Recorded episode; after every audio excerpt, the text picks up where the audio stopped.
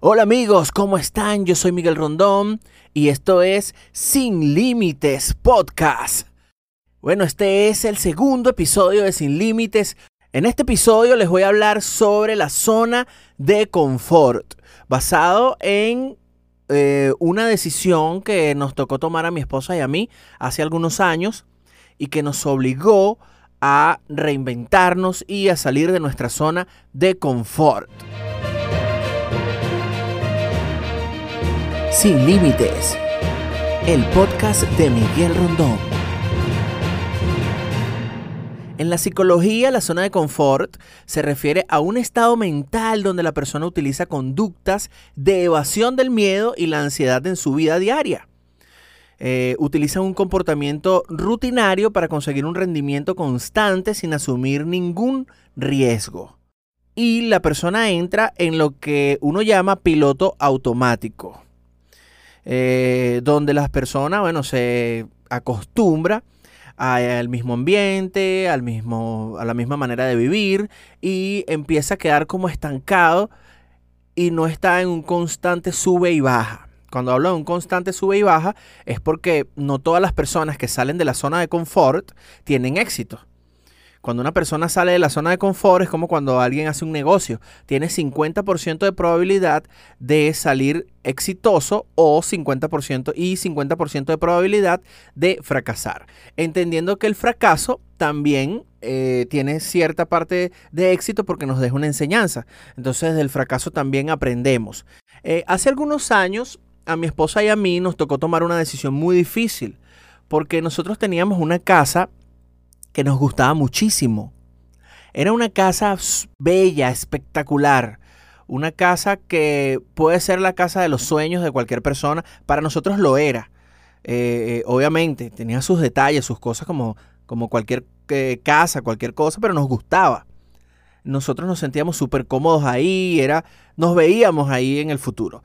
Pero, como todo tiene un pero, pero, pero, pero, pero, pero, pero, la zona no nos gustaba. El sitio donde estaba la casa no nos gustaba, no, no éramos de ahí, no nos sentíamos parte de ese vecindario.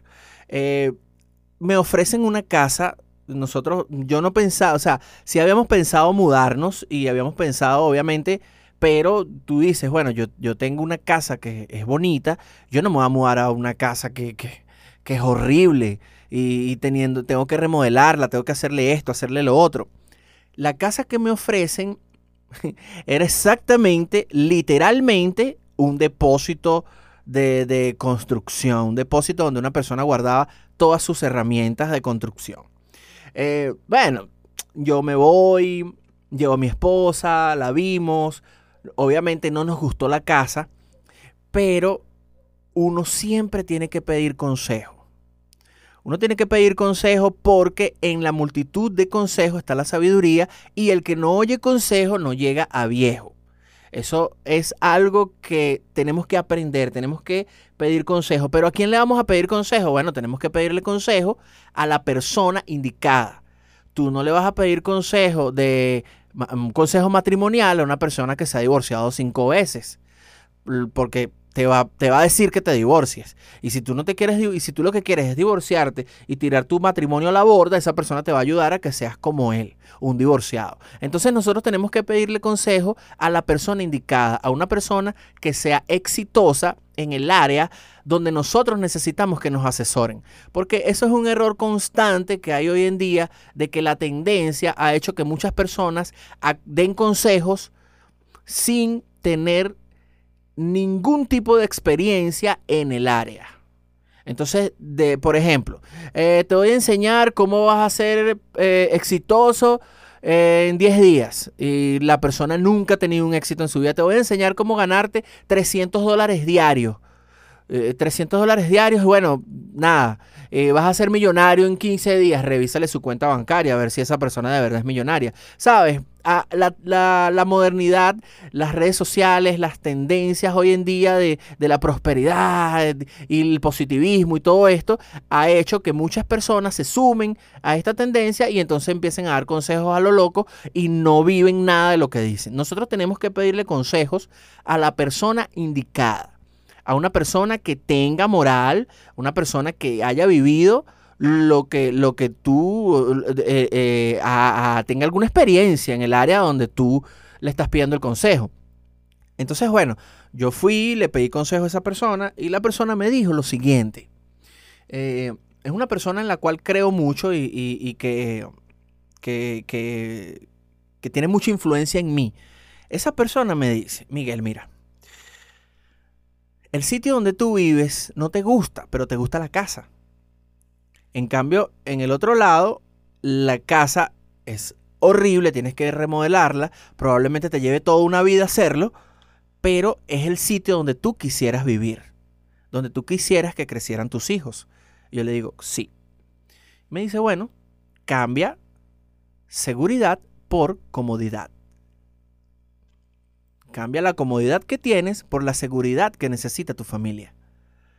Esas palabras me quedaron en la mente, me fui, conversé con mi esposa y, y bueno, terminamos tomando la decisión que nos llevó a lo que hoy en día tenemos eh, y donde eh, hoy en día hacemos vida, que de verdad fue la mejor decisión que hemos tomado. Ha sido una bendición total haber tomado esa decisión y haber seguido el consejo de una persona que, aparte que tenía influencia en mí, que sabía lo que me estaba diciendo, porque lo había vivido nosotros tomamos la decisión, nos mudamos a esta casa fea, vendimos la casa bonita y salimos de nuestra zona de confort.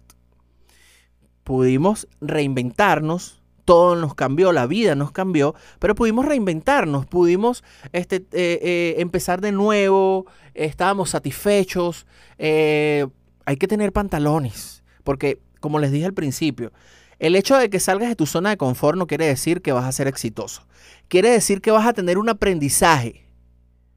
Y eso, bueno, puede redundar más adelante en éxito, pero también hay un 50% de probabilidad de que seas exitoso y de que salgas eh, victorioso de esa situación.